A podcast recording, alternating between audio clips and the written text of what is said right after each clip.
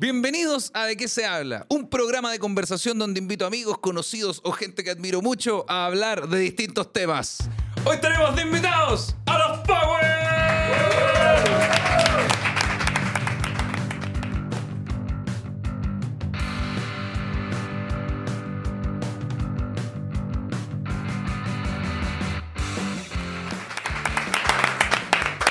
Qué honor eh, poder invitarle al programa, que hayan venido. Muchas gracias. Gabriel, Raúl.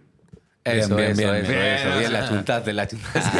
No sé, el, el truco fue cuando los saludé. ¿Cómo están? Soy Claudio y dice, soy Gabriel. Ya dije, ya, estoy.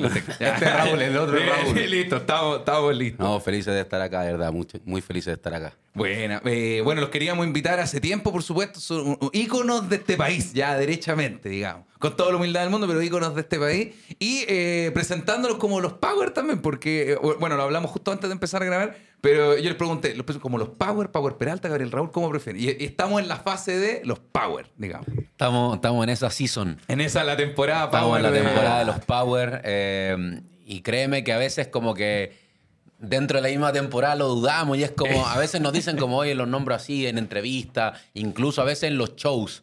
Oh. Eh, hasta en Lola Palusa me acuerdo que tuve esa conversa en algún momento, oye, pero es que los Power, como que Power Peralta es como... Y nosotros, in- in- incluso nosotros a veces tenemos esa conversación interna de- del alter ego, del propio alter ego, como que, pero llegó un momento en que Power Peralta representaba tantas cosas, nosotros llevamos muchos años de carrera, eh, y sentíamos que también era bueno para nosotros un refresh. Naturalmente la gente nos nombra como los Power, empezó a pasar mucho eso, de un momento a otro, los Power, los Power, los Power, también mucha gente que nos conoció por la música en época de pandemia, y nos gustaba, nos gustaba también, sentíamos que era algo fresco, que era renovar y para nosotros también sentir que Power Peralta había llegado a un momento en que representaba a mucha gente. Claro. Están las escuelas, están los alumnos de la escuela, tanta gente que ha trabajado con nosotros, que ha estado en nuestro camino, que también se sentían representados por el logo, por Power Peralta. Como te contaba también, a veces aparecía nuestra marca y nosotros ni siquiera estábamos Claro. ahí.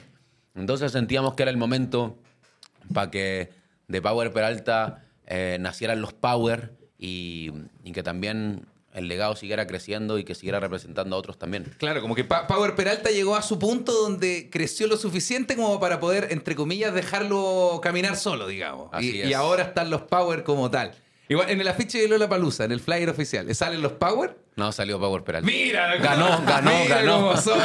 ¿Cómo- cómo puede ser así? No, pero perfecto, me encanta. Y poder invitarlo acá también a conversar sobre un mundo en el que no nos habíamos metido, que es el mundo del baile, pero también de música, ¿cachai? Como tal. Acá hay una mezcla muy importante que no hemos tenido a esta escala antes, ¿cachai? Si bien hemos podido conversar con, no sé, Flor de Rap o Denis Rosenthal, es bacán poder tenerlo a ustedes como, como, como dupla, digamos.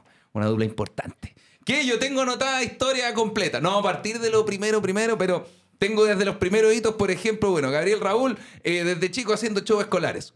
Ustedes me lo desmienten. Sobre todo Raúl. Bueno, es importante dar, dar la data de que somos hijos de bailarines. Renato y Mónica, nuestros padres fueron bailarines profesionales del Ballet Nacional Chileno. El Ballet Nacional Chileno. Entonces eso significó que, bueno, nosotros creciéramos en, en teatro, en sala. Eh, realmente ellos nunca no- nos quisieron meter en ese mundo más allá de simplemente hacer que lo acompañáramos y, y nosotros como que nos fuimos enamorando un poco de, los que, de lo que hacían nuestros papás. Pero para entrar en esa etapa que nombraste, realmente Raúl, mi hermano menor, por un minuto. Siempre importante detallar que el hermano menor. Sí, hermano menor por un minuto tenía ese, esa pasión. Yo lo veía de repente en la pieza, haciendo coreografía, imitando video en esa época. Sie- ¿Siempre autodidacta en un comienzo? Sí, fuimos 100% autodidacta. Bueno, bacán. 100% autodidacta y, y como realmente a mí no, me, no era algo que me apasionara, pero como éramos hermanos hacíamos todo juntos. Si uno jugaba ping-pong, jugábamos los dos ping-pong. Si uno jugaba fútbol, jugábamos los dos fútbol.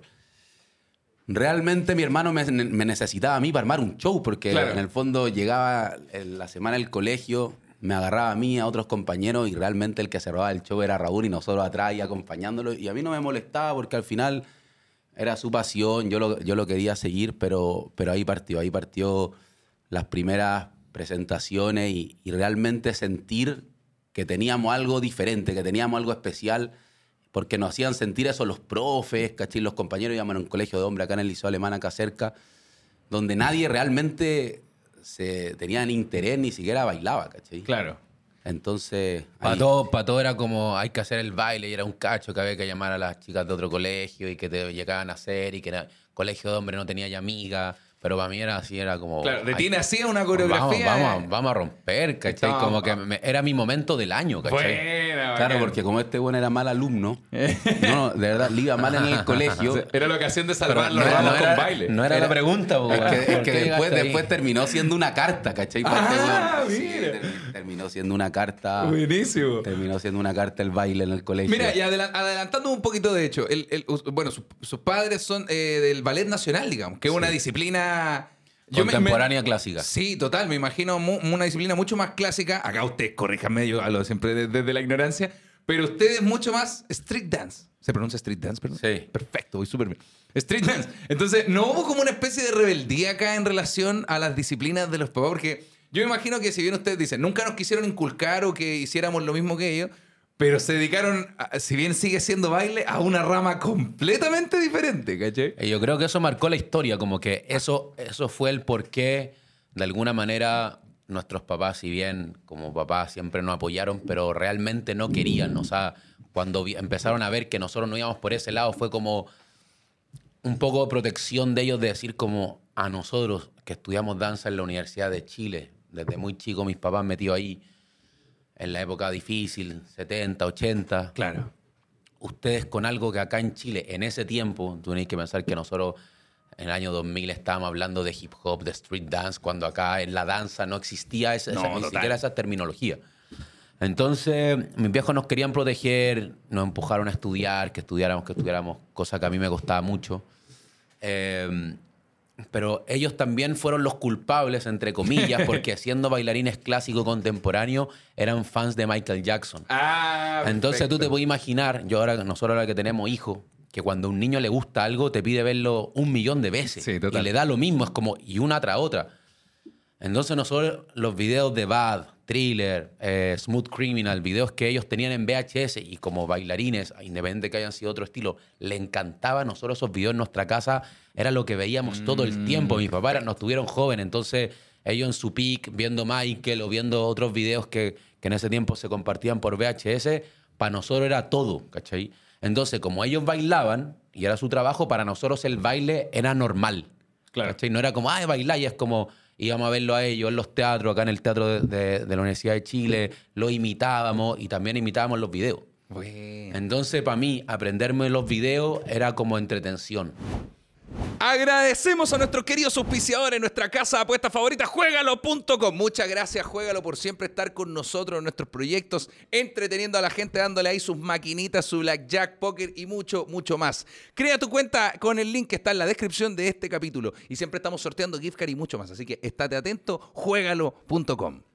Está bueno igual porque al final se vuelve este círculo virtuoso donde hay, un talento natural, otro que puede ser incluso heredado, ¿cachai? Se va retroalimentando de lo mismo que van viendo y como en la casa el baile es parte de...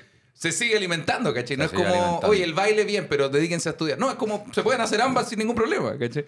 ¿Y, y por qué decidieron estudiar carreras tan convencionales? Eso es lo que yo... Porque tengo eh, diseño industrial, si no me equivoco, y publicidad. Sí, yo diseño industrial y, y Raúl publicidad. Y publicidad. Bueno, por lo mismo, mi viejo era como que... no la veíamos, tampoco veíamos un futuro, tampoco veíamos un futuro en lo que nosotros teníamos. Mis papás también nos decían, en el fondo su gran labor fue poder educarnos, ¿cachai? Como su gran mis- misión fue educarnos y que pudiéramos elegir alguna, alguna carrera y, y que, y que también soñáramos con otras cosas, ¿cachai? Claro. Pero imagínate, po, nosotros metidos en teatros con cuatro años, tres años, cinco años, corriendo por las butacas, viendo a mis papás maquillarse, vestuarios, ver cómo la gente lo aplaudía. El mundo del espectáculo. El mundo del espectáculo desde las entrañas, ¿cachai? Desde adentro. Sí. Y, y eso yo creo que para nosotros fue, fue todo, ¿cachai? Mm. Los recuerdos de infancia para nosotros son eso.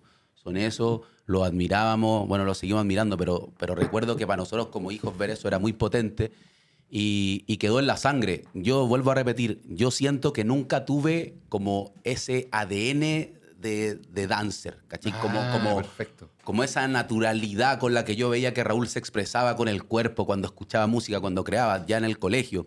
Nunca, nunca lo sentí. ¿Cuándo sentiste esa conexión? Yo sentí la conexión cuando empezamos a bailar juntos, porque yo igual me metía en grupos que Raúl tenía, eh, estuve haciendo una que otra cosa como en la época del colegio, pero realmente yo, yo me veía estudiando, ¿cachai? Me veía estudiando y, y sacando una carrera más convencional. Igual me gustaba lo artístico, por eso el diseño industrial, como Claro. que siempre me gustó mucho dibujar, crear, pero no me imaginaba dedicándome a la danza, pero nunca. Y, y en el momento que, que- que conectamos y empezamos a, a soñar juntos, y siempre lo he dicho, para mí la danza es mi hermano, o sea, como, como la danza es esto, ¿cachai? Claro. La danza es los Power, es Power Peralta. Probablemente si eso nunca hubiera pasado, yo nunca me hubiera dedicado a la danza. La conexión que nosotros tenemos al bailar, lo que siento de crear con mi hermano, lo que siento de haber estado en una sala por hora, horas, años y años, esa historia para mí es, es mi baile, ¿cachai? Bueno. Entonces... Te amo. Qué lindo, weón. No, no, te lo Pero había- nunca me lo habéis dicho así, no, weón. Pero sigo acá al lado tuyo, pues, que esa weá es porque me gusta. Eh.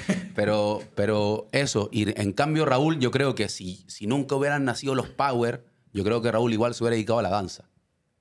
¿Es, es así realmente? Sí, yo. Bueno. Ah, Me hubiera- o sea, de hecho, ya estaba metido cuando, cuando sumé a mi hermano a este, a Claro. este viaje. O sea, era como el antes del 2006, antes de irnos a Nueva York, yo le dije a Gabo, como vamos, ¿no? Porque acá lo que pasaba es que mis viejos nos veían y no, no nos daban, ¿cachai? No, no la daban, era como sigan estudiando, sigan estudiando. Y yo empujaba, como que empujaba, el, en ese tiempo se hablaba de street dance, después, después pasó a hip hop dance y hoy día es baile urbano, pero en ese tiempo se hablaba de street dance, que era lo que vino como post breakdance. Cuando el breakdance siempre estuvo, Sí. como dentro de la cultura del hip hop. Después, cuando empezó a principios del 2000, por ahí se empezó a hablar de street dance, que era más coreográfico, ligado a los videoclips, toda una nueva corriente de cómo escuchabais la música, de, de cómo te movías. Y, y yo veía eso en película, en video. Hubo películas que fueron bien grandes en ese momento, que llegaron a Chile, como, así como se pirateaban los, los CD. Y ahí yo dije, esto es. O sea, ahí yo sentí que esto era. Te estoy hablando de principios del 2000. Sí. ¿Cuántos años Por tenían ahí. cuando, cuando se embarcaron Yo- a Nueva yo- Jersey? Tengo entendido, llegaron a Nueva Jersey Estábamos- y de ahí se movían a Sí, Nueva York a estábamos, hacer... estábamos los 22 por ahí. Wow. Estábamos los 22 y, y fue el momento en que yo le dije a mi hermano, eh, vámonos, porque acá nos va a pasar lo mismo. En ese tiempo había muchos programas de televisión, eh, nosotros habíamos participado en algunos y no sentía que ese era nuestro camino. Y también sentía que mis viejos por eso no la daban, porque veían que estábamos como fluyendo en, en un ambiente que para ellos artísticamente no, no lo admiraban, no, no nos admiraban. O sea, Claro. literalmente yo siento que en ese momento mis papás no admiraban nuestro arte y para nosotros que mis papás admiraran nuestro arte era todo. Claro. O sea, ahí estaba, en la casa era como la real validación porque ellos eran, lo habíamos visto brillar. Claro. ¿cachai? Y, y se entiende también la diferencia porque acá hay un arte clásico de sala que es todo lo contrario a las luces de la tele, ¿cachai? Como Todo lo contrario. Es todo lo contrario, es un universo Y yo, completamente y distinto. ojo que mis viejos conocían, mis viejos estuvieron en el Festival de Viña, estuvieron en programa, siempre estando en el Ballet Nacional, pero Claro. para ser, para ser Luca, hacían otras cosas. Por lo tanto, conocían la tele y no era como que en el fondo no, no, no la validaran, ni mucho menos, sino que no validaban nuestro camino solo ahí. Claro. Y ahí fue cuando yo le digo a Gabo como, vámonos, eh, vámonos a Nueva York. ¿Y por qué llegamos a Nueva York? Porque conocimos a un, a un maestro puertorriqueño que era maestro de salsa que vino a Chile, nos vio y nos dijo como, lo que ustedes hacen está lleno en Nueva York. Bueno. Con esa frase, con esa frase que nos dijo, para mí me estaba diciendo como, tenéis que irte. Claro. Nosotros no teníamos ni uno, bla, bla, lo de siempre. Tampoco pudieron de mis papás, ¿cachai? Que hacían su esfuerzo para que nosotros tuviéramos educación. Claro. Eh, y nada, y juntamos plata, vendimos poleras, estampábamos poleras. Yo aprendí diseño en la U, este también. Ahí nos truqueamos y, y logramos irnos. Y en ese momento yo convenzo a mi hermano y le digo, te necesito, no me dejes solo, vámonos, bla, bla, bla, bla. Y desde ese día que bailamos juntos en la calle y empezamos a vestirnos iguales y empezamos como en ese viaje, siento que, que esos cuatro meses que estuvimos en Nueva York fueron tantas caminatas en la calle, tantos bailes, tal viaje y sentir que habíamos encontrado como al, al- a lo que pertenecíamos, ¿cachai? Como que sentíamos que ese baile y todos los códigos que tiene el arte que nosotros hacemos, lo encontramos ahí. Y si bien estábamos partiendo, nos faltaba mucho, creo que ahí conectamos con Gao y fue como que nos enamoramos de esto, ¿cachai? Claro. Igual siento que eso es lo más valioso que hay, sobre todo en el periodo inicial de desierto que existe en cualquier disciplina artística donde se toma un riesgo como este, ¿cachai? Como llegar a Nueva York sin nada Y desde ahí, show callejero hasta darlo todo. Pasaron estas penurias del principio de, de las carreras artísticas. Estas que, porque la gente los ve como, como, pero Juan, ya estaban bailando en Nueva York. Sí, pero después uno llega a la casa o al departamento y hay que tomar una once precaria, ¿cachai? Como, pasaron estos periodos de... Yo siempre digo que, que esa historia es una película. Realmente, realmente lo que nos tocó vivir, llegamos, llegamos me acuerdo, a, New Jersey, como tú dijiste. Estábamos como a una hora de Nueva York, íbamos todos los días. Y, y para empezar, donde estábamos en New Jersey era un subterráneo de una, de una familia salvadoreña que no tenía ventana, como que encontramos la radio en la calle y la llevamos a nuestro, a nuestro subterráneo, el colchón, como que realmente tenía códigos de película, ¿cachai? Claro. Lo que nos estaba pasando y ahora lo analizo y miro para atrás y digo, eso fue una movie, ¿cachai? Pero, pero efectivamente, como nosotros lo vivimos y, y, y como nosotros nos enfrentamos al desafío de Nueva York, siento que fue con todos los códigos que hay que empezar, como con ese sueño, Claro. como comprándote el parlante, avanzando, tratando de conocer gente, tratando de que gente nos viera, Total. ¿cachai? Porque al final estamos hablando de una era donde nosotros no andábamos con un celular con, con Instagram por las total, calles de Nueva no, York, no, no había alguien que lo grabara en TikTok y se hicieran virales. Nada. O sea, era, Así, era un boca en boca, Claro. era, era, estar di- diciendo, será esta esquina, será esta otra, vamos a comprar una ropa igual, ¿dónde nos vestimos? Mira, en esa tienda, pongámonos la ropa a ver si hay un baño allá adentro, Bueno. ¿cachai? Como abrigándonos después de bailar porque era pleno invierno, como que comprándose el slide de pizza para cada uno, ¿cachai? A un dólar, como que realmente fue con los códigos porque nosotros amábamos mucho eh, y, y amábamos mucho la experiencia de nosotros estar enfrentándonos como algo desconocido. No solo para nosotros, sino que para Chile. Claro, total. ¿Cachai? Estábamos como abriendo una puerta, escribiendo un camino, ¿cachai? Y, y nos pasaron mil cosas. Y fue, fue bien potente, tal como dice Raúl. Creo que ahí nos dimos cuenta cuando gritábamos eh, The Twins from Chile, South America, para que dijeran de dónde son estos. Eh, claro, South claro, America from Chile, Chile represent, gritábamos. Como que ver a gente aplaudiéndonos, tirando, tirando sus billetes al balde, fue como la, la real eh, prueba de que nosotros teníamos algo. Sí, algo que sea. ¿Cachai? Es como la, siento que un poco la, la recompensa es la consecuencia de una pega que existe, ¿cachai? Como, bueno, tú viajaste a vivir el sueño, Raúl ya sabía que esto era, pero no sabían qué resultado iba a tener, ¿cachai? Había una corazonada de algo y en tu caso había una apuesta como de ya, hermano, vamos, ¿cachai? Hermano, literal en este caso. y, y es bacán, siento que ese momento de, de tener un sueño, por más precario que sea todo lo que está pasando, y tener aplauso y por último que tenga tener esta posibilidad de gritarle a un público que está viendo un baile, eh, sigue alimentando el sueño, ¿cachai? Porque si hubiese habido solo frío, sin gente, sin nada, quizá hubiese costado un poco más mantener viva esa llama de, de se puede, ¿cachai? Siento yo. Como se fueron dando muchas cosas, como decís tú, de película para llegar a, avanzar, a Y, llegar al final de nosotros, y ese viaje. nosotros, nosotros no fuimos con el plan armado, ni mucho menos. Nosotros íbamos a conocer un mundo que en ese tiempo estaba partiendo YouTube. eh, que creo que, no sé, no sé, esto, fue el- esto fue a finales del 2006, principio del 2007, y creo que fue como cerca del, del tiempo en que creció YouTube, porque nosotros ni siquiera teníamos canal, por eso lo recuerdo, y unos amigos subían nuestros videos. Pero más allá de eso, para situar también a la gente que obviamente verlo desde esta perspectiva, viéndonos a nosotros ahora y como imaginarse como nosotros en Nueva York, que al final, claro, tú decís como llegaron a Nueva York y es como realmente el que quiere puede juntar unas lucas y, y en el fondo nosotros no teníamos nada más allá que, que nuestro sueño, ir a la U. Y empezamos a dar clases, empezamos a hacer por aquí, por allá. Y, y efectivamente tomamos una decisión que fue clave, que fue como ir a vivir la película de adentro, porque estábamos acostumbrados siempre a que todo el mundo nos hablara de que lo que nosotros hacíamos no nos pertenecía. Eso era como lo que nos decían todos porque nosotros bailábamos hip hop, era como la ropa, Claro. por qué hablan así, por qué se visten así, por qué bailan así, como que no estaba validado y nosotros dijimos como queremos ir a verlo en vivo. Tal cual. Y el sacrificio que tú hacís para tomar un pasaje, para ahorrar, para juntar plata, que entendemos que a algunos les puede costar más que a otros, para nosotros fue, fue mucho más que eso. Era como decir, voy o no a encontrar lo que va a ser el resto de mi vida. ¿Cachai? Como, es como ahora o nunca. Lo encuentro ahí o me dedico a otra cosa. Tal cual. Porque en mi cabeza, puta, imaginándome, soñando, sin redes, como viendo todo entre películas, videos.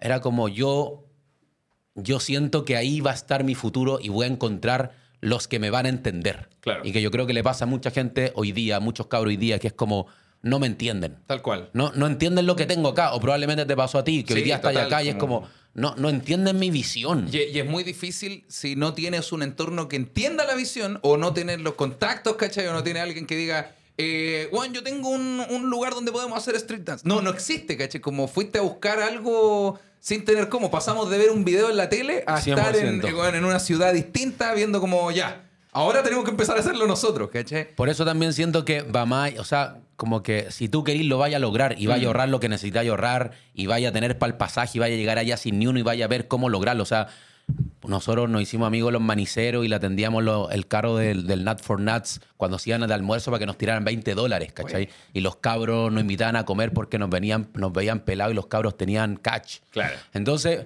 pero más allá de eso, más allá de eso, y al final es un mensaje como que siempre vaya a encontrar esa llave cuando la buscáis, ¿cachai? Por, aunque te veáis sin nada, Mm. si lo deseáis, vaya a empezar a encontrar los caminos para llegar. Y cuando veo para atrás y digo, como nosotros llegamos ahí, y al final lo único que vimos y lo que más nos motivó fue a ver a muchos bailarines en la calle, en escuela, en, en- en el Bronx, donde nosotros nos movíamos, que eran muy buenos, pues, weón. Mm. que eran mucho mejores que nosotros y que hacían lo mismo y que nosotros tratábamos de hablarles como para preguntarles poco menos como casi de dónde erí, ¿cachai? Ver que habían japoneses que eran durísimos bailando hip hop y nosotros como guau, entonces no son solo los afroamericanos, no son solo lo- los que vienen acá y empezamos a armar todo, pues, entonces en un momento llegáis al resultado decís como estoy acá, tengo camino para llegar acá, Claro. ahora depende de mí. Tal cual. Y eso fue todo lo que nos encendió como esa llama y volvimos para acá ya como, onda, esta es nuestra vida. Enfocadísimo. Y cuando volvieron, eh, bueno, empezó a desarrollarse ya la historia que, que vamos conociendo. ¿Cuál sienten ustedes que fue como el primer momento donde pueden decir, no, esto que pasó fue muy importante? Si bien en una línea de tiempo, obviamente todo es importante, pero ¿cuál es lo primero que ustedes dicen, ya, esta fue una buena pega? Como aquí dimos, eh, empezó el momento del show bacán, ¿cachai? Yo creo que fue lo de Jennifer López. Jennifer López. Sí, lo de. Jennifer López, el proyecto Que Viva. Que no era solo Jennifer, también estaba Mark, Mark Anthony, Anthony. Y Jamie King, que es un gran director de, de espectáculos. Em, ¿Cómo se llega a eso? Sí, sí, fue rarísimo, sí, fue, fue rarísimo. Tenemos tiempo como para contar la Por historia. supuesto Dale, que dale, sí. dale. dale, no. Me acuerdo que recibimos un llamado que Jennifer López, Mark y Jamie estaban haciendo un proyecto que viva, que era buscar talentos en Latinoamérica. Bueno. Hablaban de 21, 22 países, era buscar talentos que, que representaran la cultura de sus países o que representaran sus países, que tuvieran esencia y que idealmente fueran artistas como undercover todavía, ¿cachai? Que, que en el fondo nadie, nadie hubiera descubierto, ¿no? Claro. no como grandes artistas, sino que buscar nuevos talentos. Recibo ese llamado de Estados Unidos, me hablan de que era un programa, de que iba a ser un programa de televisión y que, y que iban a estar castineando en todos los países. Cuento corto. ¿Pensaste que esto era, en algún momento dijiste, me están weyando? Puta, Oh, ¿sabéis, que, ¿Sabéis que lo pensé? Lo pensé, hablaban harto del video de YouTube. Claro. Me acuerdo que, me acuerdo que decían que, que le habíamos gustado mucho a Mark, nombraban a Mark en ese momento, pero que éramos muy neoyorquinos. Ya. Entonces que si queríamos audicionar teníamos que, que mostrar un poco más la esencia del país, ¿cachai? En, en nuestro baile, en nuestro look. Seguramente estaban viendo el video de la calle, así cuando me hablaron de eso, de que habían visto un video en YouTube, seguramente vieron el video bailando en las calles de Nueva York. Claro. Eh, para resumir la historia, ya nos enfrentamos a un momento donde ya pasamos como cierta selección. Me acuerdo que grabamos un video, un video así como en una pieza con fondo blanco, los dos bailando. Pasamos una selección y llega el equipo que iba a grabar el programa. Llega acá a Chile, habían estado recorriendo toda Latinoamérica. Llegan a Chile y nos dicen, eh, en tres días más ustedes se van a enfrentar a María. María se va a parar enfrente de ustedes y lo único que les pido es que no se pongan nerviosos cuando se pare María, porque hay otro, hay otro artista que se han puesto nerviosos cuando llega María y hablan de María.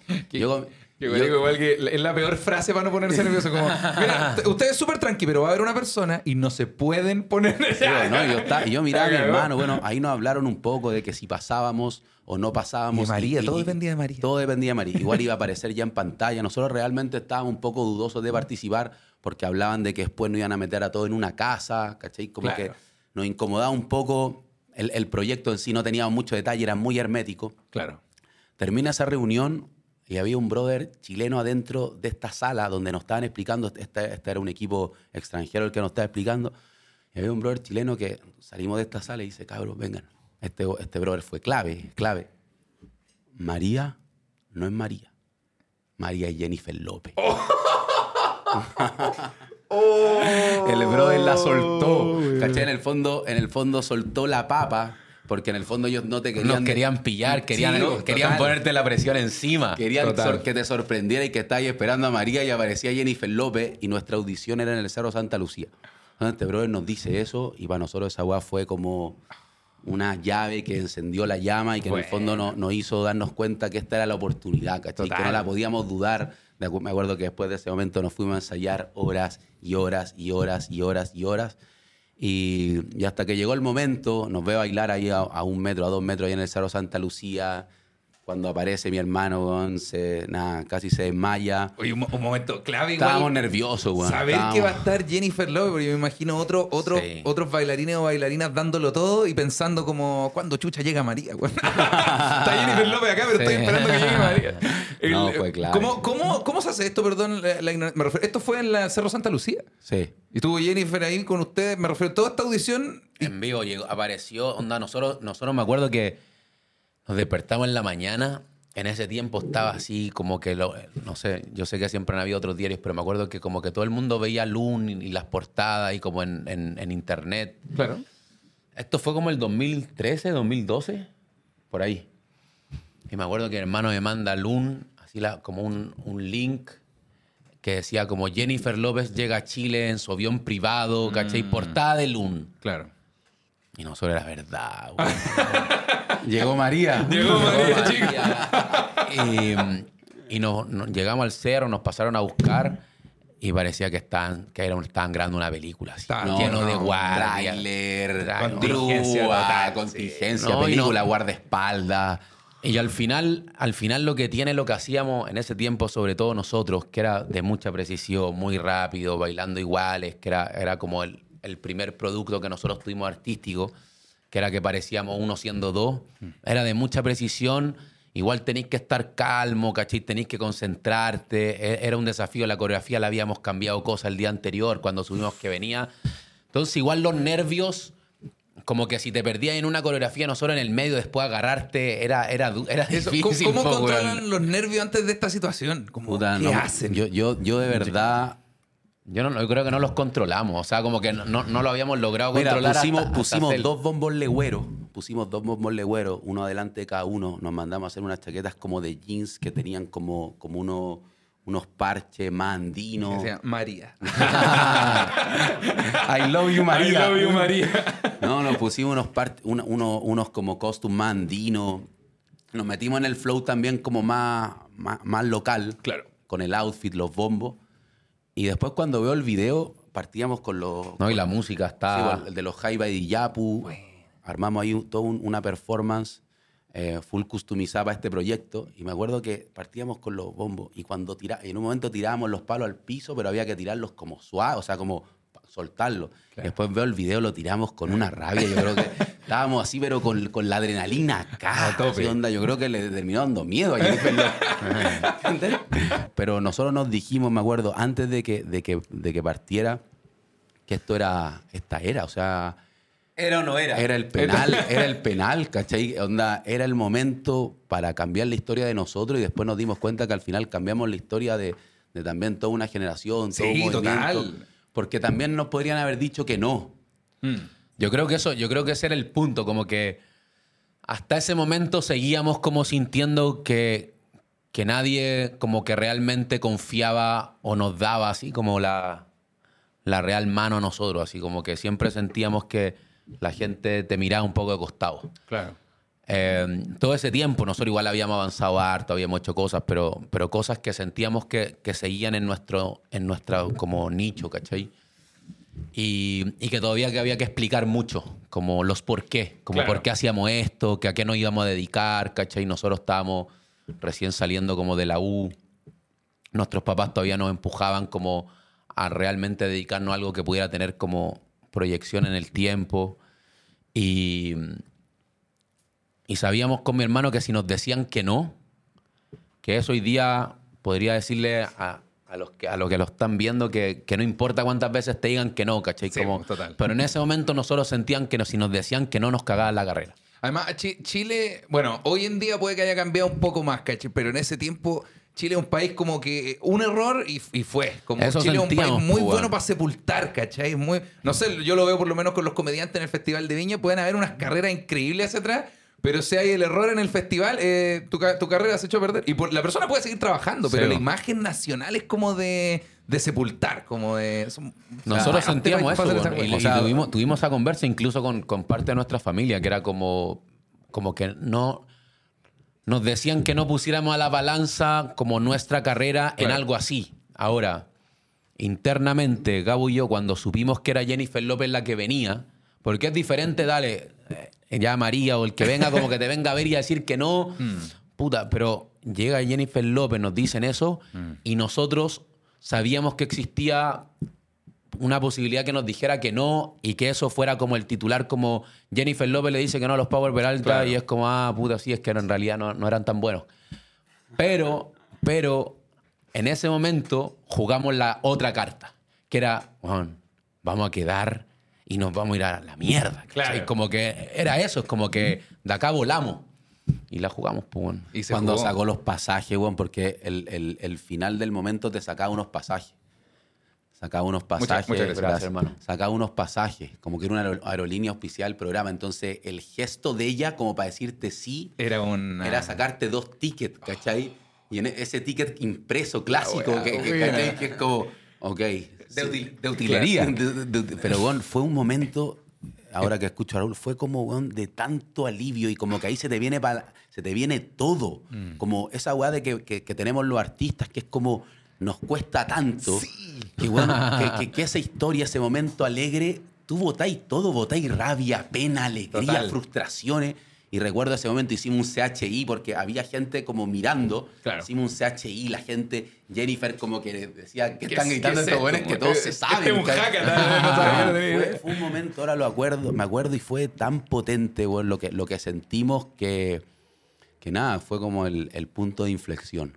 Yo creo que la, la gente que no, no, bueno, que no se dedica al mundo del arte no tiene por qué saber, pero de verdad pasa eso que cuando hay un alivio, no sé, el mismo ejemplo, comediante en el festival que levantan la gaviota de oro eh, y la gente siempre dice, ¿por qué lloran ahí? Porque este comediante se acuerda de cuando estaba a puro slice de pizza. que- No, te no es solo, oh, salió, salió en el show, te acordáis de todo lo Todo. que te costó llegar a ese punto en concreto, ¿cachai? Entonces...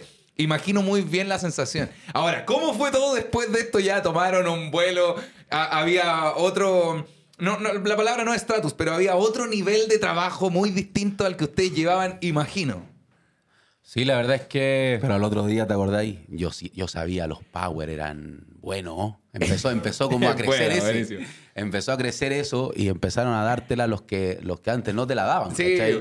Pasa. Y eso fue importante para nosotros también porque eh, empezó la validación y si bien hay mucha gente que se sube al carro, también hay mucha gente que se alegró. ¿Cachai? Como mucha gente que te seguía, que te seguía de esos mismos tiempos de Nueva York y que sabe que, que te costó ese pasaje, que te costó ese tiempo, que te costó que mm, convencer a la gente. Eh, nosotros ya siento que estamos más preparados como a nivel artístico cuando nos pegó, cuando nos agarró lo Jennifer López. Nosotros éramos obsesionados. En ese momento éramos, ya habíamos, ya habíamos encontrado la obsesión por, nues- por nuestra danza, ¿cachai? Como se le dice, por nuestro baile. O sea, nosotros éramos, ensayábamos ocho horas, o sea, al, al día. Y, y cuando llegamos a, LA, que nos llevaron a LA, nos topamos con 250 artistas. Y de esos 250 iban a ir acotando, acotando, acotando hasta llegar a los artistas que iban a hacer el show con ellos, con Jennifer López y Marc Wow. Anthony. Por lo tanto, seguían habiendo posibilidades de que nos mandaran. Obviamente ya el titular había sido como Jennifer López se llevó a los Power Peralta, pero nosotros queríamos llegar más allá y queríamos hacer una carrera en Estados Unidos, como que decíamos, como esta es la puerta. Claro. Y nosotros ya ensayábamos tanto, tanto, tanto, que de alguna manera nos dábamos espacio para el error, ¿cachai? Y, y habíamos aprendido de ciertos maestros que tuvimos en, en viajes que hacíamos para perfeccionarnos que, que ese era el camino, ¿cachai? Y nosotros nunca fuimos como muy talentosos, como que nunca fuimos el talentoso de la sala. Siempre viajamos mucho desde esa de Nueva York todos los años empezamos a, a perfeccionarnos en Estados Unidos, trabajábamos todo el año, no íbamos los tres meses. Estudiábamos, trabajábamos, no íbamos los tres meses de vacaciones a, estudiar en Estados Unidos. Ese fue siempre nuestro camino y, y lo que decidimos cuando estuvimos en Nueva York. Por lo tanto, cuando nos topa lo de Jennifer, ya habíamos tenido ciertos maestros, ¿cachai? Y, y llegamos con esa confianza, como decir, como tenemos que entrenar tanto, entrenar tanto, que a pesar de que era difícil, teníamos que lograrlo. Seguíamos no siendo los más talentosos, pero sí los más trabajadores. Y, y creo que ellos vieron Muchas eso. gracias. Igual, eh, eh, eso, eso, esa frase es clave, como porque el talento, esto lo he hablado con un montón de invitados al programa y siempre se repite igual, el talento ayuda, es bacán, eh, eh, es un buen propulsor para decirte que tiene una chispita de algo. Pero si no hay trabajo, te aseguro que no va a llegar a nada. Hay- por eso hay mucha gente que canta increíble, pero se dedican a otras cosas, o son muy chistosos, pero hacen otras cosas, o bailan bien, ¿cachai? Pero el trabajo es, es clave. Tú mismo dijiste, eh, ensayaban ocho horas diarias.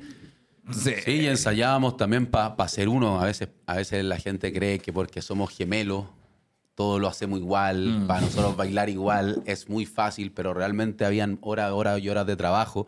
Y creo que lo que llegamos a poner a que viva, que, que en el fondo el proyecto partía acá y allá seguía la audición. Claro. Entramos a una casa, nos hicieron pasar por mil pruebas hasta ganar un espacio. Eh, muchas veces se hablaba de que como no teníamos algo tradicional de Chile iba a ser difícil que nosotros avanzáramos, pero nosotros queríamos representar el fuego, el temperamento que había acá y acá, ¿cachai? Más que, más que algo tan tradicional que realmente no era nuestro, nuestro arte, pero Claro. sí el fuego, la garra, la pasión.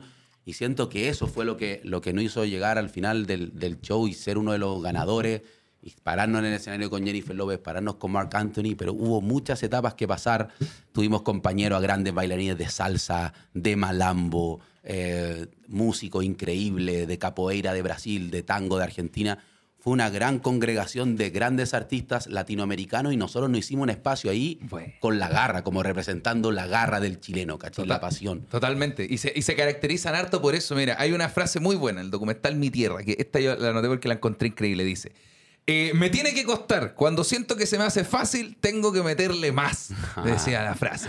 Qué Después buena. hay otra que dice: El ensayo no se acaba cuando yo salgo por esa puerta. El ensayo no se acaba nunca. Muy buena. Muy buena frase. esa es weón. tuya. La primera, la primera es tuya. La primera es tuya. La, la primera La, primera la de, La eh, primera es de Raúl. me tiene que costar. Cuando siento que se me hace fácil, hay que meterle más. Sí, es que sabéis que, y, y de verdad lo digo así, eh, los que nos conocen y los que han estado con nosotros trabajando en procesos saben que, que esas frases nos representan. Elegiste dos frases que nos representan 100% y yo creo que desde, desde siempre, por eso, por eso también independiente de, de la, de la etapa en la carrera que uno esté, nosotros vivimos, seguimos viendo ese mismo struggle, ¿cachai? Nosotros seguimos viendo esa misma lógica y esa misma metodología de trabajo. Y creo que es lo que, lo que hizo que nosotros hiciéramos una carrera, porque, vuelvo a repetir, siempre estuvimos en salas, en lugares, en ensayos donde habían bailarines mucho más talentosos que nosotros. Nosotros fuimos muy autodidactas y tuvimos que salir como para aprender la esencia de nuestro arte. Pero cuando se trataba de, esa- de trabajar extra hours, cuando se trataba de darle a lo mismo, ahí nosotros no fallábamos, ahí nosotros éramos los mejores. Bueno. Y probablemente seguimos siendo y tratamos de seguir inculcando eso, como que no hay camino fácil, pero hay una opción que no cuesta un peso. Claro. Hay una decisión en tu vida que no vale un peso, que es meterle más. Sí. ¿Cachai? Total. Como que no te cuesta, es dormir menos. Sí, total. O- o es y, y ni siquiera organizarte un Eh, poco más. ¿no? organizarte más y darle, porque en el fondo nosotros siempre estuvimos haciendo más cosas y hasta el día de hoy. O sea, se- Mm. hace- nuestra vida tiene muchas cosas, pero, pero no, no, no le fallamos como a nuestro arte, como que no le fallamos al darle amor a lo que nos ha dado todo. güey. Claro. Y también eh, pasa lo mismo, si tienes una pasión por algo, apasionate, pues como, no, yo quiero darlo todo para cantar, pero los sábados son sagrados para mí. No, pues como no, no, son, no te gusta tanto cantar entonces, pues, ¿cachai? Como, hay, Sí. que, hay que darle más. Me, me encantó la frase. Claro, cuando siento que me cuesta, a- a- o, o sea, perdón, cuando no me cuesta, lo, se hace más fácil, hay que meterle más. Y ustedes con el paso del tiempo imagino que han sentido esa subida de barrera. O sea, si ustedes vieran sus videos donde decían, oye, esto nos costaba caleta hace años, hoy en día ya imagino que se vuelve mucho más sencillo, ¿no? Como... Sí, igual siempre nosotros hemos empujado harto nuestros propios límites, como, Mm. como, que, como que replicar lo que ya hemos hecho, Claro. como ahora agarrar algo, no sé, del 2017, Claro. hay que ir a meterle de nuevamente a, a esa sopa y darle vuelta harto rato, porque son pic. Nosotros también hemos ido trabajando pic, como que cada obra, cada, por ejemplo, lo que hicimos en la abertura del Festival de Viña, o lo mismo que nos tocó hacer en Que Viva, o otro show grande que hemos estado, nosotros también hemos llegado a un pic, ¿cachai? Como puede llegar un atleta que quizás eh, cuando le tocó correr esos 100 metros fue el momento. Sí, ¿cachai? pues total. Entonces, eh, siempre nos hemos empujado mucho. Nosotros dos somos muy críticos del otro. O sea, a veces me acuerdo en que viva, tenemos algunos videos por ahí que, que- que eran de ensayos donde literalmente nos puteábamos. Es- eso es- Porque la presión era tan grande de seguir avanzando. Ellos te agrandaban tanto el sueño. Me acuerdo, Mark Anthony, con ustedes vamos a recorrer el mundo, les vamos a cambiar la vida. Y tú eres un soñador que escucha a Mark Anthony decir esa weá. Mm. Tú decís, no puedo quitarme. Sí, no puedo obvio. fallar. Porque me fallo a mí, le fallo a mi familia. Ya el sueño estaba acá. Sí. Entonces nosotros en los ensayos teníamos muchas discusiones y eso, eso nos pasa mucho a nosotros. La, la presión realmente la ponemos entre nosotros dos. Mm. La presión que yo tengo me la pone él y viceversa. Entonces, ver el video, buscar la exactitud. Ese brazo tenéis que bajarlo. No, si están iguales, no lo tenéis. 0,0, un centímetro más arriba. ¿Cachai? Como que éramos así de obsesivos. Y, y creo que al final eso, que, que al final yo creo que lo bancamos porque somos hermanos. Muchas veces el Si no hubiéramos sido hermanos, esa el trato de hermanos, tú sabes que, Ese- se- que, que da harta licencia. Sí, el, el- el amor llega mucho más lejos, pero el odio de a ratos también llega mucho más lejos. Es, es difícil trabajar entre hermanos, me refiero como... Uy. Porque ya tener de socio a un mejor amigo debe ser complicado porque te das cuenta que quizás no éramos tan mejor amigos, ¿cachai? Pero ser hermano es una relación completamente distinta. Como... Puta, nosotros, lo de nosotros ha sido una, una historia muy, muy especial. O sea, el ser gemelo, ya- o sea, ya el ser gemelo es una cosa, es Sí. como un mundo. Ya es otro universo, claro. Es un universo. El haber elegido una carrera juntos es otro universo. Y el arte que nosotros realizamos, como el, el- el subirse a escenario, el, el siempre estar, estar expuesto a, a- a buscar la perfección, Claro. a llegar a un objetivo que todo el mundo opina, que todo el mundo ve, también eso le da otra presión al, al, al final a la relación. Y, y nosotros somos muy diferentes. O sea, muy, muy. Yo, yo realmente con Raúl trato de ser como una un gran roca de soporte porque Raúl, como dije anteriormente, se podría decir que es el más artista de los dos. Claro. Tiene esa sensibilidad que necesita tener la musa para crear. Y yo muchas veces trato de armar el ambiente para que él tenga la musa. Y Perfecto. tú sabéis que en el mundo de hoy estamos llenos de, de- de problemas, de, de info todo el estímulo, tiempo, de- estímulo, que por lo general te van quitando esa, esa musa y realmente uno necesita es- esconderse para crear, ¿cachai? Totalmente. Entonces, siento que yo trato de ser ese apoyo, pero por otro lado, Raúl también me exige a mí como que cuando él ya agarra el pic de la creación es como, Gabo, estoy ready, Claro. súbete acá. Súbete acá. Es y, buenísimo. y al final eso genera de todo tipo de, de- de conflictos, de amores, de desamores. Somos un matrimonio que ha pasado por todas. lo, lo imagino. Me gustó mucho la frase de, de- de hay que esconderse para crear, porque imagino en una disciplina como canto baile que están ahora hoy en día. eh, crear eh, eh, la gente pues, puede sonar súper entretenido y apasionante para la gente porque ustedes no han tenido que hacer un tema o un baile mientras pagan el IVA. O sea, que no, no hay, no hay algo menos creativo Sí. que los negocios las No, no, empresas no, no hay una menos creativa que una reunión a las 7 de la mañana no hay Sí, no no existe. existe.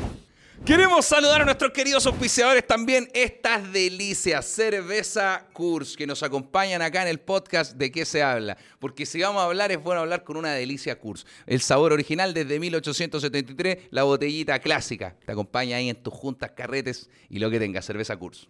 Ahí hay un último periodo que quiero llegar antes de la faceta musical, que a, a dónde llegamos, a dónde vinimos, que es el periodo de Cirque du Soleil.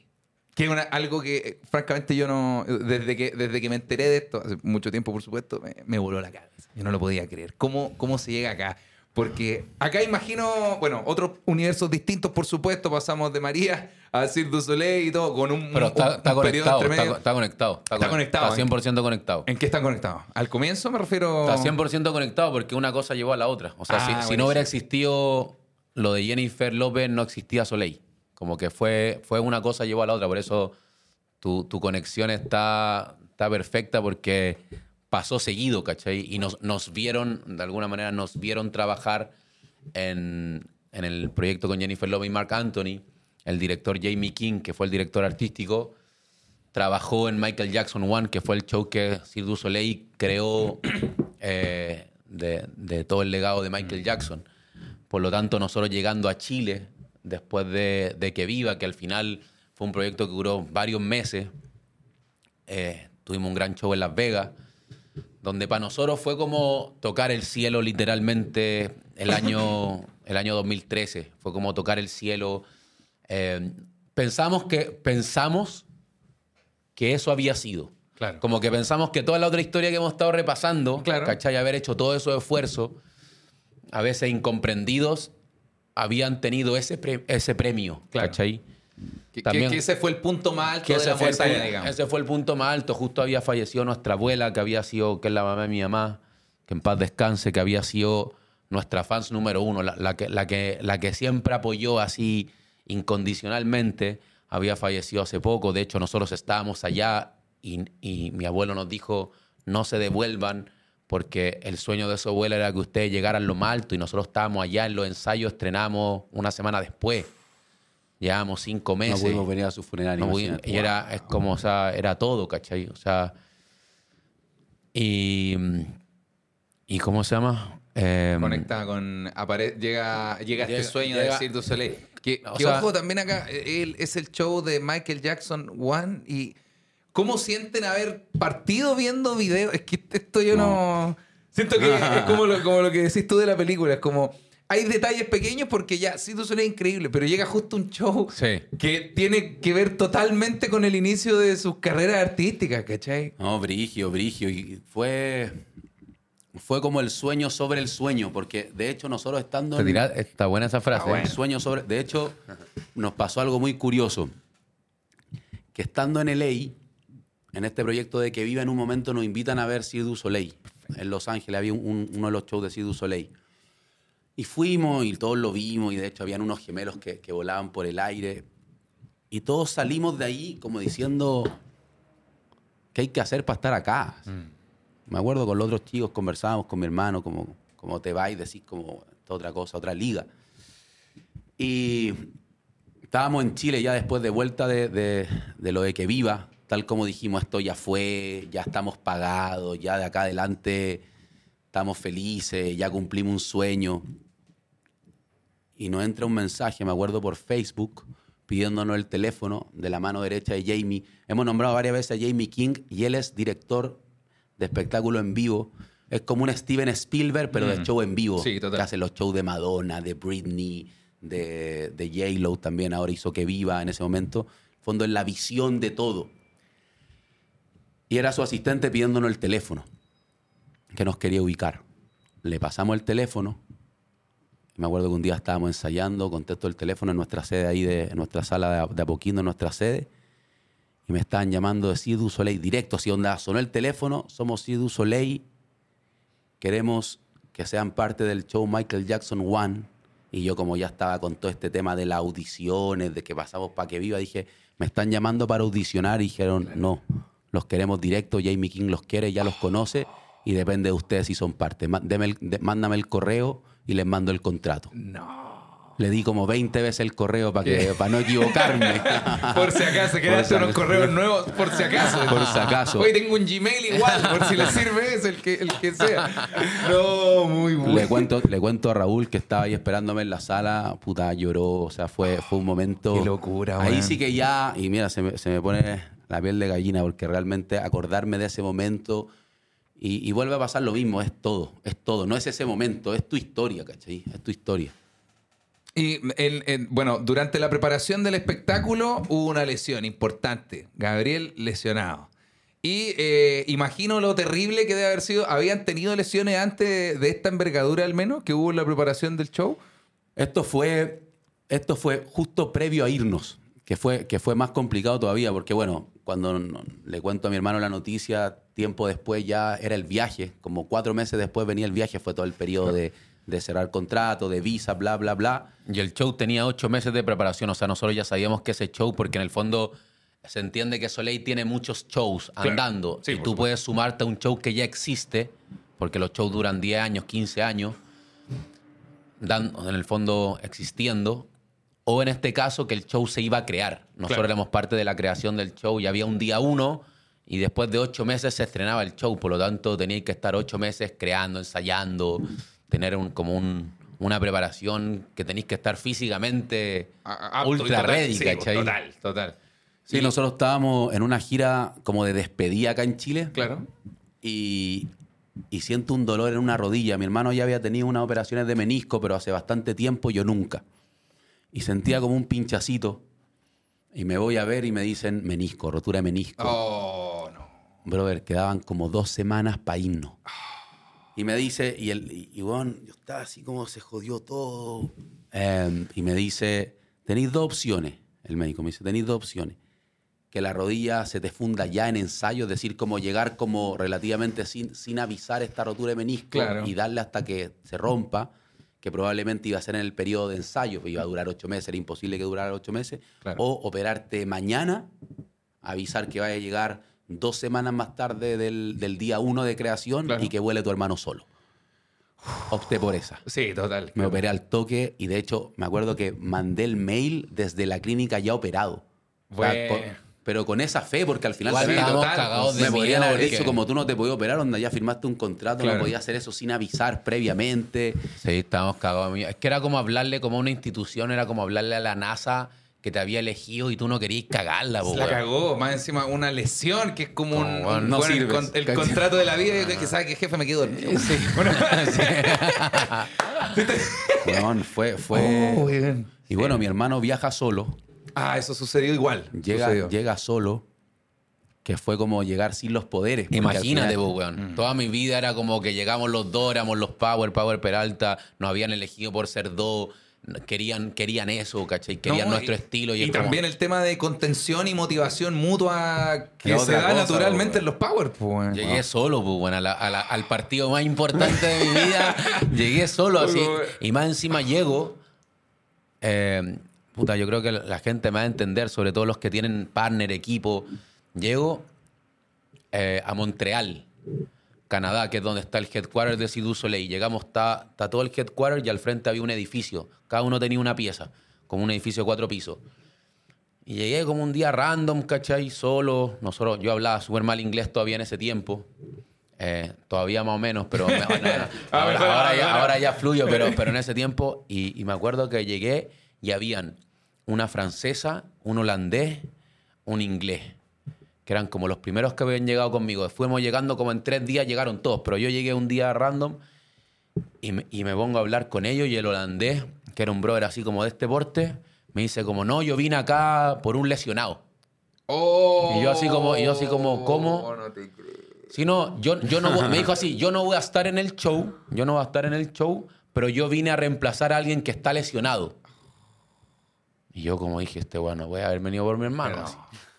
Bueno, mi hermano no. No, hermano no, no. Y weón, al otro día me lo pusieron al lado. Oh, weón. Entonces me dijeron, él va a estar, él va a ser tu hermano hasta que tu hermano se integre, ¿cachai? Claro. Y el weón igual era duro, o sea, el weón le metía, para que, no, el weón le metía, era gigante, así, yo era como puta, pero... Y, y me dolió, pues, weón, Ah, y tú estabas oye, igual hacemos buena dupla. Entonces yo sabía, yo sabía que la compañía, de alguna manera, ya se había preparado sí, po. por si él no llegaba, bueno. Entonces igual para mí era como, yo sentía la presión, ¿cachai? Como... No, fue, fue terrible porque me acuerdo que yo prometí en ese correo que mandé, voy a llegar ready. Mm. Entonces acá me voy a preparar tres semanas post-operación, hago kine, vuelvo.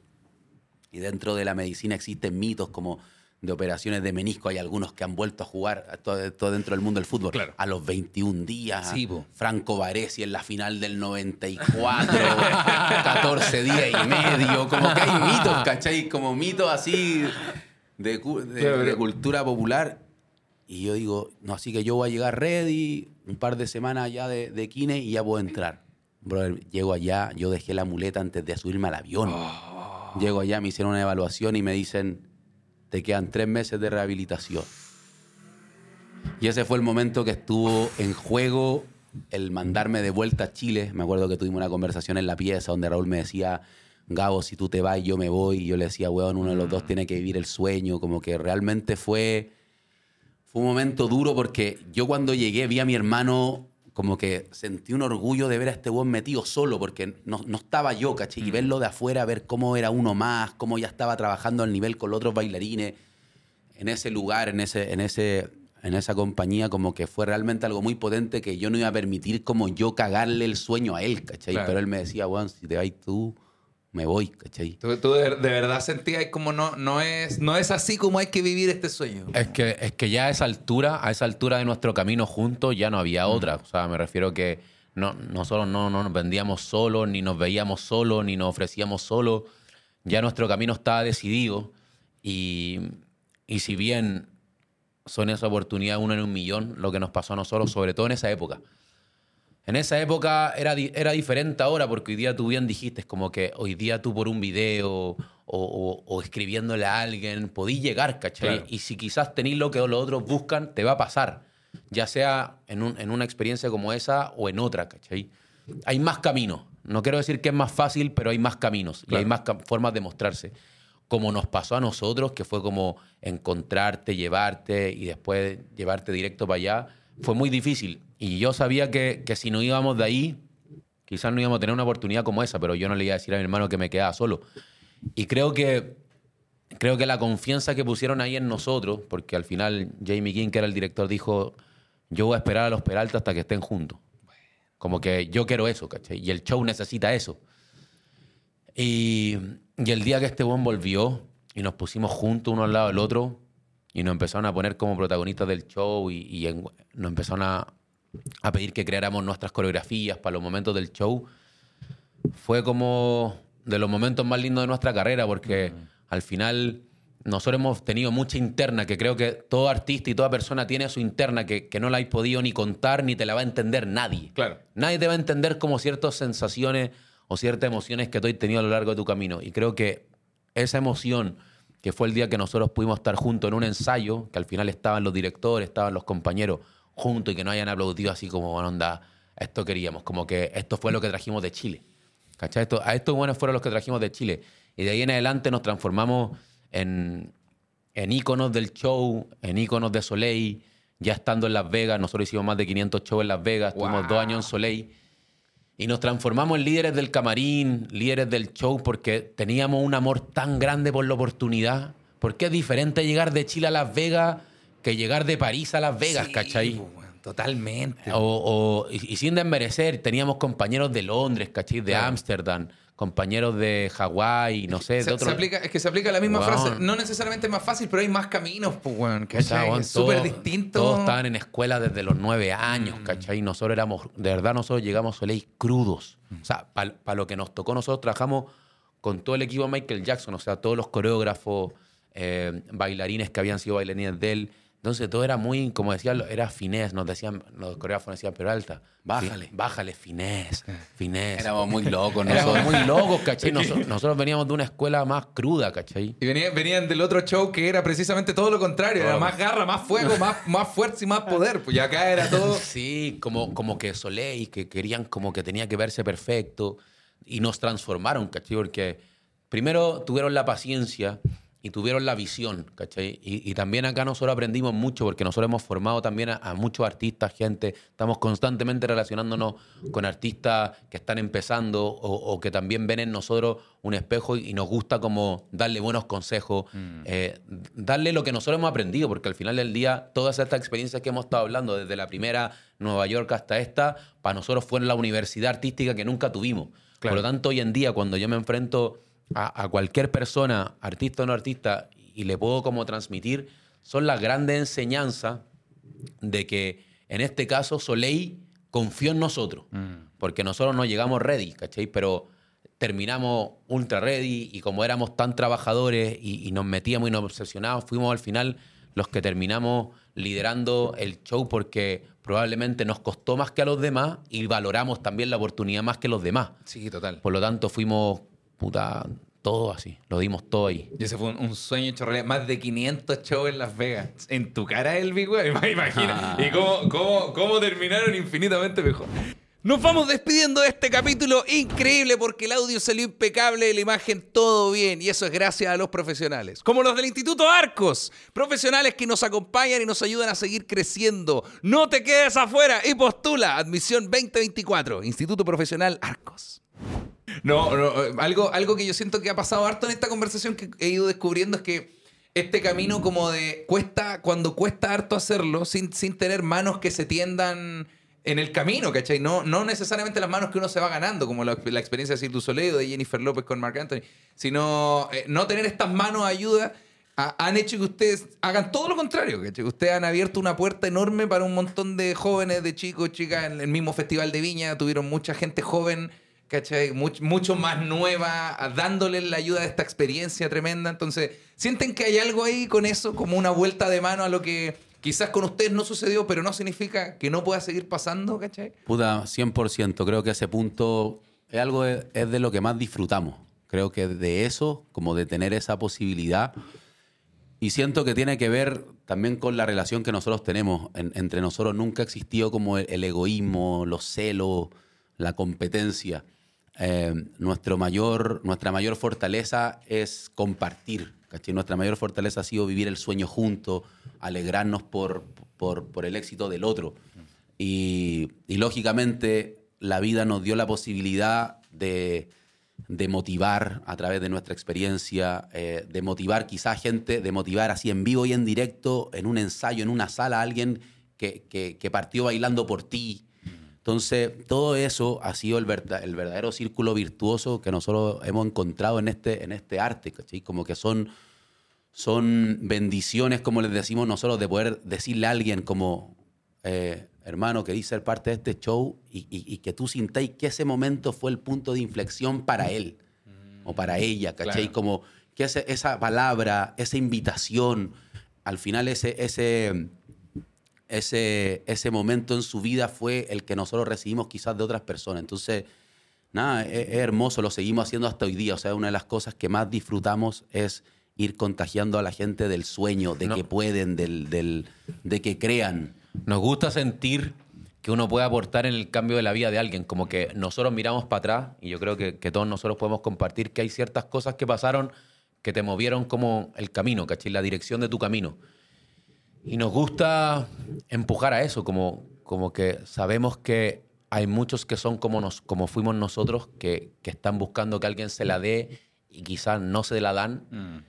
Entonces, nosotros sabemos que, que no necesariamente que si hoy día no estás brillando, no significa que el día de mañana podáis brillar. Claro.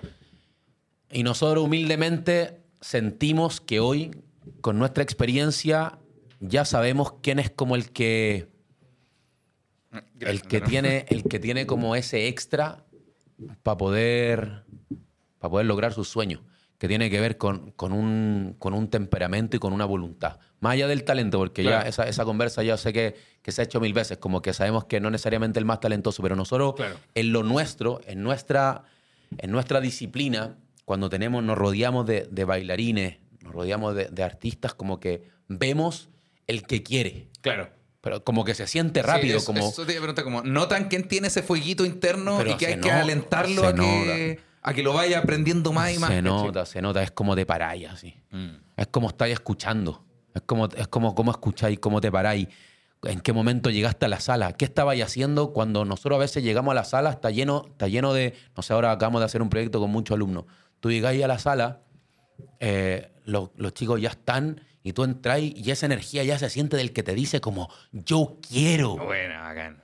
Como yo quiero que tú me veas. ¿Cachai? Y eso es lo que decía Gabo, que tal cual como otros se cruzaron nuestro camino, hoy día o hemos tenido a veces la bendición de poder motivar a alguien o decirle como, hermano, sigue. Y termina, hermano, sí, tú, sigue.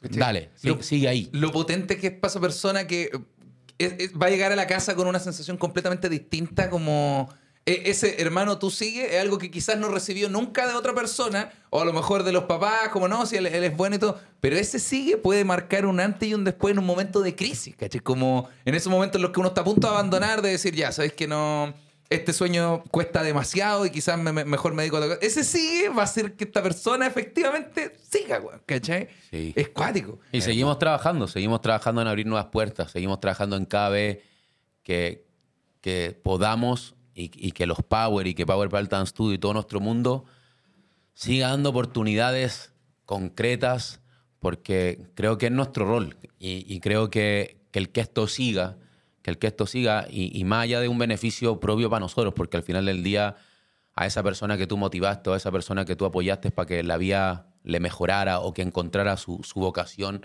después de una, de una conversación o una oportunidad que nosotros entregáramos, al final uno no espera nada a cambio, porque eso es como, es tu vocación, como que, como dijo Gabo, a ti te alegra que le vaya bien, ¿cachai? Porque alguien que, que tú sabes que le va a costar, y todos nosotros que somos artistas, uno sabe que al final del día, por más arriba que estés, no existe artista que la tenga fácil, porque esto es de todos los días, ¿cachai? Total.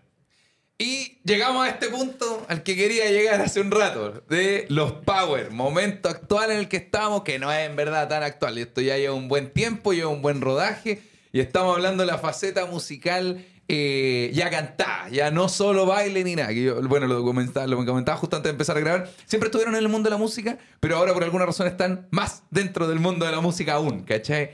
Como de, de dónde nace. ¿Siempre quisieron esta faceta y no la exploraron? ¿O sienten que es un desafío, que fue un desafío como a cumplir después? ¿Cómo llegamos acá? Llegamos por Gabo. Llegamos por Gabo porque Yo se la había dado primero a Raúl y después Raúl me la dio a mí. Eh, yo tengo recuerdo y siempre, siempre, creo que nunca lo he dicho, pero siempre lo he querido decir. Yo tengo recuerdos cuando era chico eh, que como que me imaginaba con un micrófono frente a gente, pero Claro. chico, así como cuando, cuando, no sé, soñaba cosas, ¿cachai? En mi interna. Eh, nos encantaba desde muy chico el hip hop, cualquier video que tuviera que ver con música, por lo tanto el baile siempre estaba inmerso en videos musicales, de cantantes. Y, y después con el tiempo, ya más grande, ya metido en el mundo del hip hop, metido en el mundo del baile, eh, me empezó a gustar mucho escribir. Escribía letras, escribía letras. Y por el año 2005, justo previo a, a Nueva York, pasamos mucho tiempo en, en estudios de música, haciendo canciones Bueno. junto a otra gente. Y en, esa época que justo la música estaba como en el lapsus que, que, estaban las- que, que ya las disqueras como que, o la venta de CD como que se estaba acabando Sí. y estaba empezando lo digital. Está empezando a transicionar hacia el internet, claro. Por lo tanto, en ese tiempo poner tu música afuera era imposible. O sea, si no, si no te cerraba algún sello o algo grande, era imposible que, que la gente conociera tu música. Entonces estuvimos en estudio, hicimos música. Y después de eso viene el viaje a, a Nueva York y ya nos fuimos por el camino del baile así de lleno. Y, y fue en el año 2017-2018 eh, que yo sentía que, que los Power teníamos que tener un himno. Bueno. Teníamos que tener nuestra música. Ya habíamos hecho el Festival de Viña, habíamos hecho la gala del festival, habíamos hecho Estadio Nacional con la Teletón. Con Teletón, claro. Y sentía que siempre buscar música de otros artistas eh, era como un, un- un lado que como que teníamos que resolver. Claro. O crearla con ellos, o crearla con otro artista, o tener nuestra propia música y, y que de alguna forma existiera como la banda sonora de los Power. Así, así nació como la idea de entrar a un estudio, ¿cachai? De entrar a un estudio a crear esta música. Eh, hablamos con, con Latin Beatman, amigo de muchos años, referente de- del hip hop, también productor musical, y sabíamos que no iba a entender porque nos conocía nuestro background, conocía nuestra historia. Y, y entramos a su estudio y le explicamos esto, ¿cachai? Y empezamos a crear, empezamos a crear, empezamos a crear por mucho tiempo, tratando de encontrar un sonido, una vibra. Eh, después invitamos a Stylock de Movimiento Original, a Vanessa Valdés, y nace Pégate, la primera canción, sin ningún tipo de ambición, sin ningún tipo de ambición, sin, sin esperar nada, ni siquiera sabíamos cómo se iba a subir a las plataformas. Realmente queríamos el himno de los Power. Y ahí en el estudio, obviamente, siendo nosotros muy sensibles como a lo creativo, empezamos a fluir, empezamos a escribir letras nuevamente, empezamos a aportar ciertas cosas en el micrófono, pero como tratando de ser más como una mente más que ser como intérpretes, Claro. ¿cachai? Como buscando lo que queríamos lograr como, como objetivo, ¿cachai? Musical y de fuerza y de ritmo, etc. Así nace Pégate.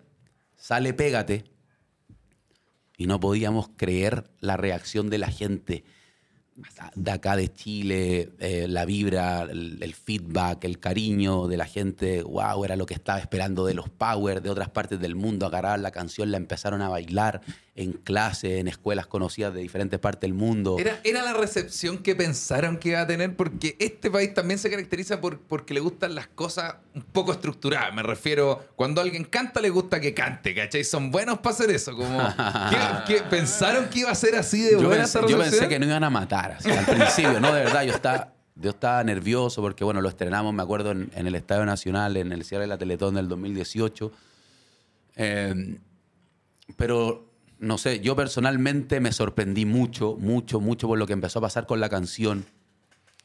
Eh, hasta empezamos a recibir llamados, como están firmados, eh, por dónde están eh, distribuyendo su música. Y nosotros no conocíamos nada de eso, de ese mundo. Pero sentíamos que había nacido algo nuevo. Sentíamos que habíamos explorado o, o explotado una nueva faceta dentro de nuestro mundo. Y al final una faceta que tal como tú dijiste, siempre había estado en nosotros. Si tú cuando bailas, eh, eliges canciones Claro. puta, eliges el artista que te gusta, sonidos, vibra. Entonces, y el la tener- escucháis 100 veces 100 en veces. un día. to- Entonces, obvio que estaba. entonces el sentir que podíamos ir a un estudio y crear una canción para nuestro proyecto, para algo que nos motivara, que nos, que nos hiciera mover, fue, fue increíble. Ahora, ¿cómo siguió después? Es que, es que siguió después porque de alguna manera empezamos a entender que, que también era algo que, que deseábamos, ¿cachai? Y siento que nuestra, nuestras ganas, nuestra artística y, y sobre todo por nuestra historia, no vemos la vida como que tiene imposibles, como que sentimos que la vida tiene deseos por un lado y tiene trabajo por otro. Y el resultado va a ser parte de una consecuencia no está en nuestras manos, ¿cachai? Como el resultado de las cosas, sino que en nuestras manos está eh, prepararse, en nuestras manos está ser honestos, crear, eh, disfrutar el proceso con mi hermano. Y a veces sentimos que resulta y a veces que no. Creo que hasta el día de hoy, o sea, yo siento que en Chile va a ser muy difícil que alguien nos vea como músicos, ¿cachai?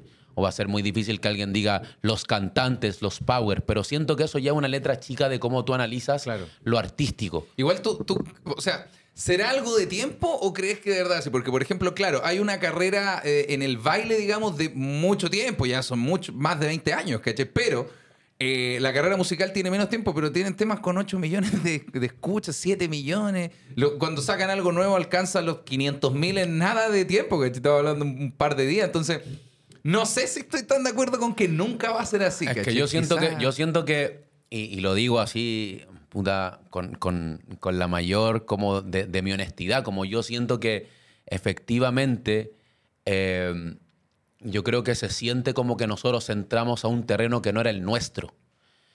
Y es una manera de mirarlo, ¿cachai? Claro. Y si nosotros siempre hemos respetado, si al final volvemos, eh, siempre vuelvo al principio de la conversación, me gusta. Pero nosotros venimos del mundo artístico, o sea, nosotros vamos a entender a los artistas más Claro. que nadie, ¿cachai?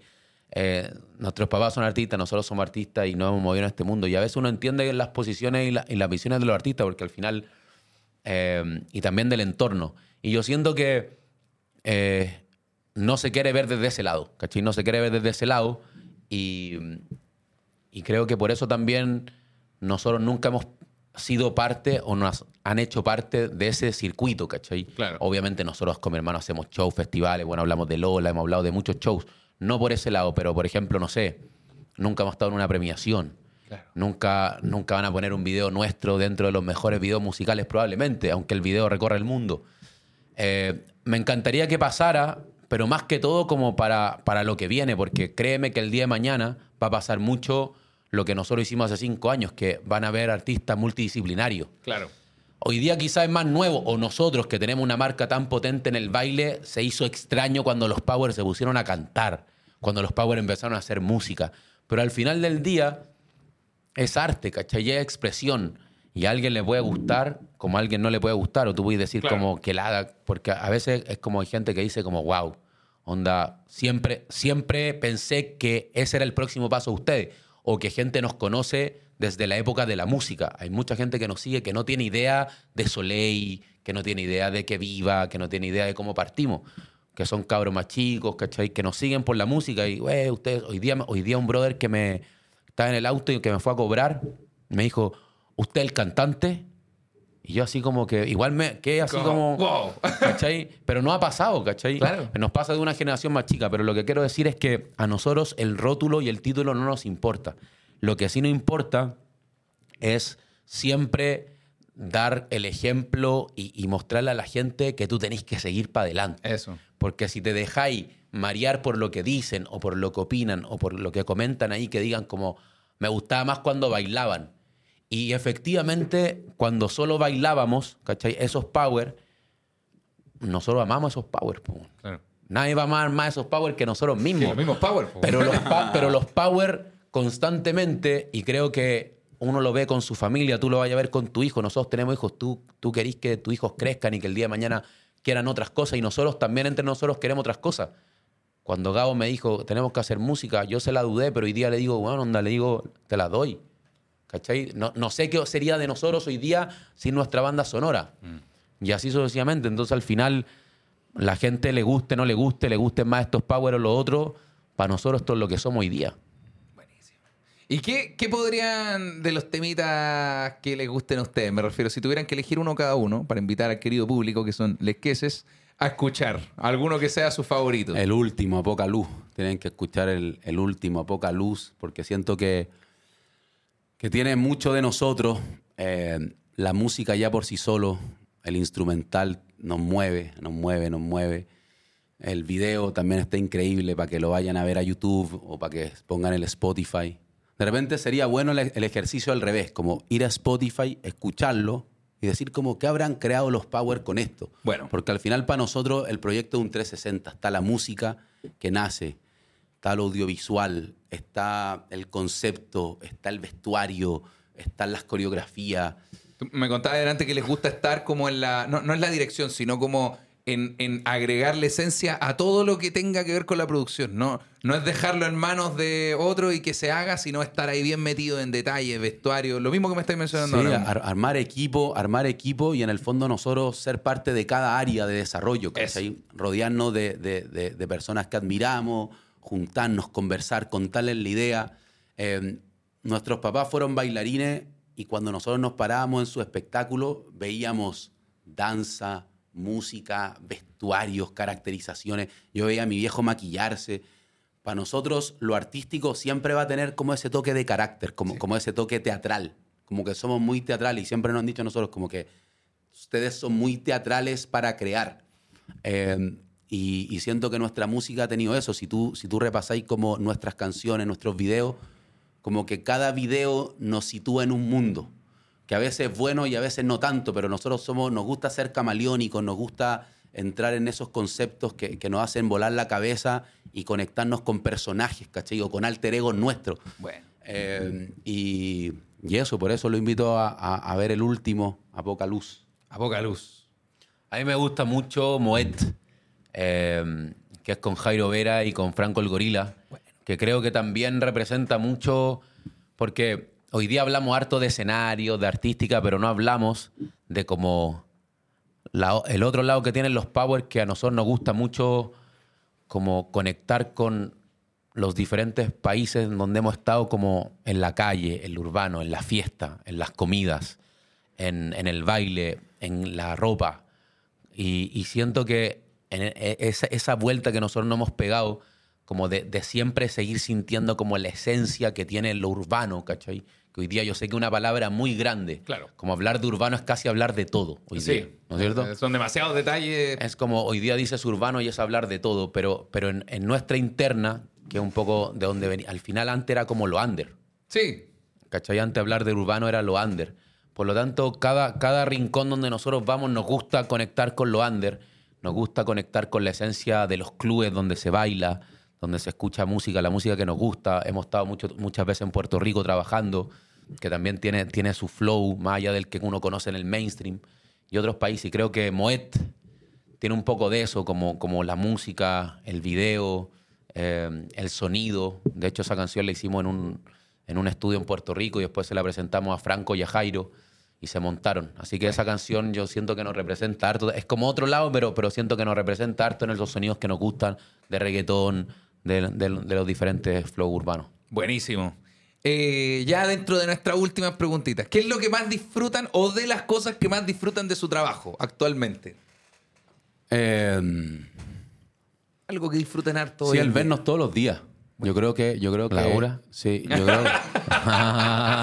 sí, a veces Era no. lo último que pensé que este venía a decir. a veces no, bueno, a veces no, a veces no. Pero, pero el, el poder estar juntos, creo que una de las cosas que, que más disfruto Y voy a agregar una más. voy a agregar una más para no, para no ser como ah, el huevón romántico con el hermano. Eh, creo que el seguir creando e inspirando. El, el- el darse cuenta que a esta altura de la carrera, ya con harto hito, ya con, con harto años de carrera, seguir, seguir inspirando, seguir creando, seguir rodeándonos, como fue el caso del último video de chicas que tienen 18, 17, 20, 20, que, están partiendo, que están con esa llama encendida y que necesitan, necesitan a alguien que les diga dale y nosotros poder seguir ahí, seguir en la cancha, seguir compartiendo sueños con nuevas generaciones y que por un momento, en un momento, en un proyecto, estemos luchando por lo mismo, es muy potente. Y creo que ese, el el seguir contagiándonos de las nuevas generaciones y conviviendo con las nuevas generaciones es una de las cosas que más disfruto y que más me, me hace sentir como, como que estamos empezando todo el tiempo, todo el tiempo, todo el tiempo. Siempre estar eh, haciendo, haciendo, refrescando el trabajo que pareciera, no, ya está listo, consagrado. No, no, no. Vienen cosas nuevas ca- a cada minuto, cada día distinto. Todo ¿no? el tiempo, todo el tiempo. Y Raúl, algo que disfrute de tu trabajo actualmente. Estaba pensando, estaba pensando mientras escuchaba a Gabo, bueno, concuerdo con él, pero creo que disfruto, por ejemplo, como, como lo que está pasando ahora, a esta entrevista, disfruto de, de, mm, de a veces no pensar tanto en el resultado, no pensar tanto como en que si gusta o no gusta, no pensar tanto en que tenéis que llenar expectativas de otros. para nosotros que llevamos harto tiempo en esto, igual siempre existe como una presión de no fallar o, o de, o de nada, simplemente como dije, cumplir la expectativa. Y, y me encanta como momentos en nuestra vida que nosotros le llamamos a mi hermano como la nube, como estar en la nube, que considero este momento en la nube porque, bueno, me, me fui en un viaje recordando, Bueno. eh, agradezco la entrevista. Y siento que, que con Gabo después disfrutamos estos momentos porque decimos, bueno, onda, nos olvidamos de todo así. Nos, olvi- o sea, nos olvidamos de lo que teníamos que hacer mañana o de la responsabilidad que tenemos, a qué le tenemos que responder un, un correo o mandar, qué sé yo, lo que quieres tú, Pagar presupuesto. Todas esas, todas esas cosas que, que cada vez se van llenando más. Bueno. Y siento que en esta entrevista y en momentos así uno también eh, valora el viaje, ¿cachai? Y valora el porqué. Y a veces el día a día te, te apaga eso, ¿cachai? A veces el día a día te pone desafío, a veces el día a día te recuerda que, que nada, que, que tenéis que hacer a veces cosas que no te gustan tanto, ¿cachai? O responder cosas que no queréis responder, o hablar la gente que no le quería hablar, por compromiso, ya sea lo que sea. Y creo que en este momento me sentí en la nube, así que agradezco la entrevista. Muchas- muchas Y- gracias. Y, me sacaste de, me sacaste de, de todo lo que hay que hacer y, y, no- y nos trajiste lo- los más lindos recuerdos de, del por qué estamos acá. Muchas gracias, chiquis. Y lo último que les quiero pedir, que ya es el final y se los pedimos a todas las personas que causan tremenda inspiración como usted, eh, ¿qué consejo le podrían dar a alguien que les tenga como referentes de todo, de la historia de musical, de baile, de cómo partir sin nada, ¿cachai? A una persona que esté en ese momento que mencionamos delante, que está a punto de tirar la toalla. Ese momento en el que uno dice, este sueño es bacán, pero de verdad es muy difícil. ¿Qué, qué consejo podrían darle? Esa es la camarita, camarita. Raúl, tú eres el, tú eres el speech man. Dale, no. Sí, eh, me, me quiero conectar con el mensaje y quiero, quiero decirles que no busquen excusas. Eh, creo que todos en algún momento nos vemos enfrentados a eso, como a auto-excusarnos y a llenarnos de, de todas las cosas que escuchamos y de, y de sentir que está la razón ahí, que es como que no se me da porque esto, o que no lo logro porque esto, o que no tengo lo que dice la gente que no tengo lo suficiente y me vivo comparando y me vivo y vivo pensando que a mí me tocó más difícil que el de al lado, por eso no voy a llegar o vivo pensando que yo no tengo las condiciones para llegar porque otros se las tienen más fácil. Pero creo que el mundo nos ha demostrado con grandes historias, no estoy hablando solo de la nuestra, quiero ir más grande, quiero, quiero ir más lejos, quiero, quiero decir que las historias que nos inspiraron a nosotros también fueron así, historias aún más difíciles o de gente que viene con menos, de países que tienen menos que el de nosotros o situaciones de familia más difíciles que, que las de nosotros. Por lo tanto, creo que no nos excusemos y luchemos por ese gran sueño porque siempre hay que pensar que alguien que la tenía más difícil llegó o que alguien que tuvo menos llegó. Y creo que nosotros eh, podemos decir por nuestra historia que, optamos por el camino de, del trabajo, por el camino de, de ser los que, los que nunca escucharon al final y que en algún momento éramos lo incorrecto que en algún momento éramos que pensábamos diferente, pero que al final del día pensábamos como queríamos pensar nosotros para lograr nuestro objetivo y nuestros grandes sueños. Que cuando estéis partiendo no sabía dónde vaya a llegar. Nadie te dice y nadie te pone el mapa hecho hasta el final. No hay un tesoro al final del mapa. Hay un mapa y hay un camino y hay que vivirlo. Buenísimo. Gabo, Ra- Gabo, Raúl, ahora sí. Muchas gracias por haber venido. Fue un tremendo, tremendo capítulo, hermano. No, gracias por invitar. De verdad que fue increíble recordar la historia, compartir la historia para todos los soñadores que están ahí, que crean en ellos, que, que sigan por, por su camino. Y, y nada, increíble este espacio, poder, poder conversar de cosas que, que a veces uno mismo se va olvidando y que son el por qué estamos acá y que son el por qué también hemos disfrutado tanto esta, esta aventura. Así que muchas gracias.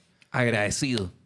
Esto fue De qué se habla, un programa de conversación donde invito amigos, conocidos o gente que admiro mucho a hablar de distintos temas.